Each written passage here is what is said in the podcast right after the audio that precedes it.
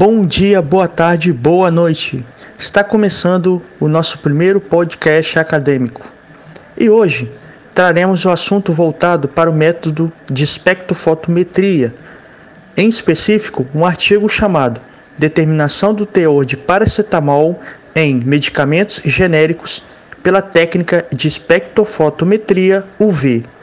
Este trabalho foi submetido por Gilmar Silva, Luciano Silva, Daniela Hilário e Paula Bueno. Aqui quem vos fala é Nathan Chanca e estarei acompanhado para tratar do assunto de Felipe Bergamin e Igor Lima.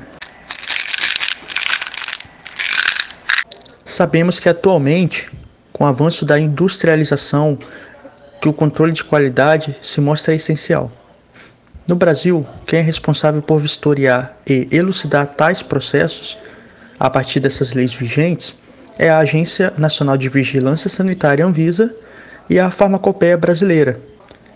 A preocupação é ainda maior no setor de medicamentos, pois este né, está diretamente relacionado com várias questões, principalmente éticas, legais e, essencialmente, relacionada à saúde da população em geral.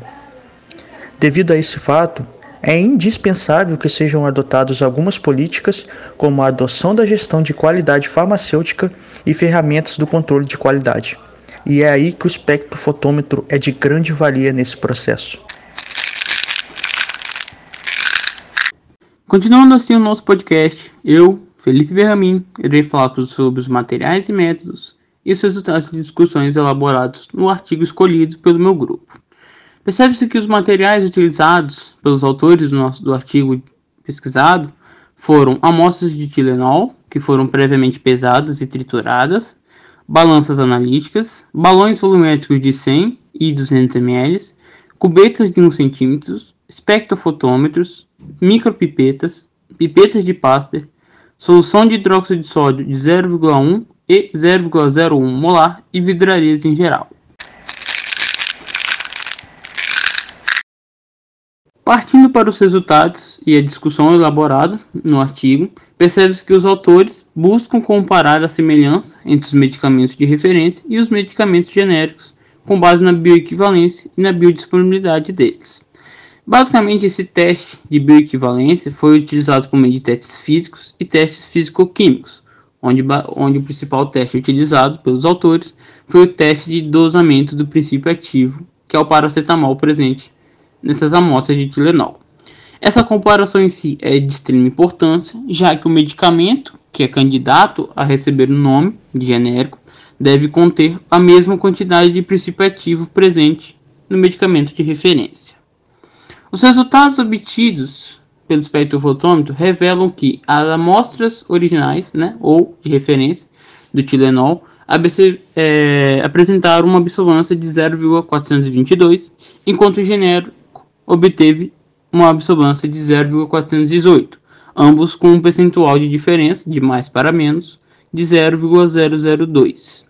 Com base nisso, então, é, percebe-se que os dois medicamentos estão praticamente com a mesma quantidade de princípio ativo, e ambos basicamente estão é, dentro dos padrões especializados pela Anvisa. Eu me chamo Igor Pereira. Irei falar sobre o controle de qualidade em qualquer âmbito de extrema importância, sendo que envolve fatores éticos e legais. A pesquisa realizada demonstrou que os lotes de medicamento de paracetamol em análise estão de acordo com os pré-requisitos propostos pela Farmacopeia Brasileira de 2010, de forma utilizando os medicamentos de referência como padrão, conformando este com um medicamento genérico pode-se observar valores próximos, avaliando assim a conformidade do genérico. E assim encerramos o nosso podcast. Espero que tenham gostado. E em breve, quem sabe, apareçam mais novidades por aí. Grande abraço.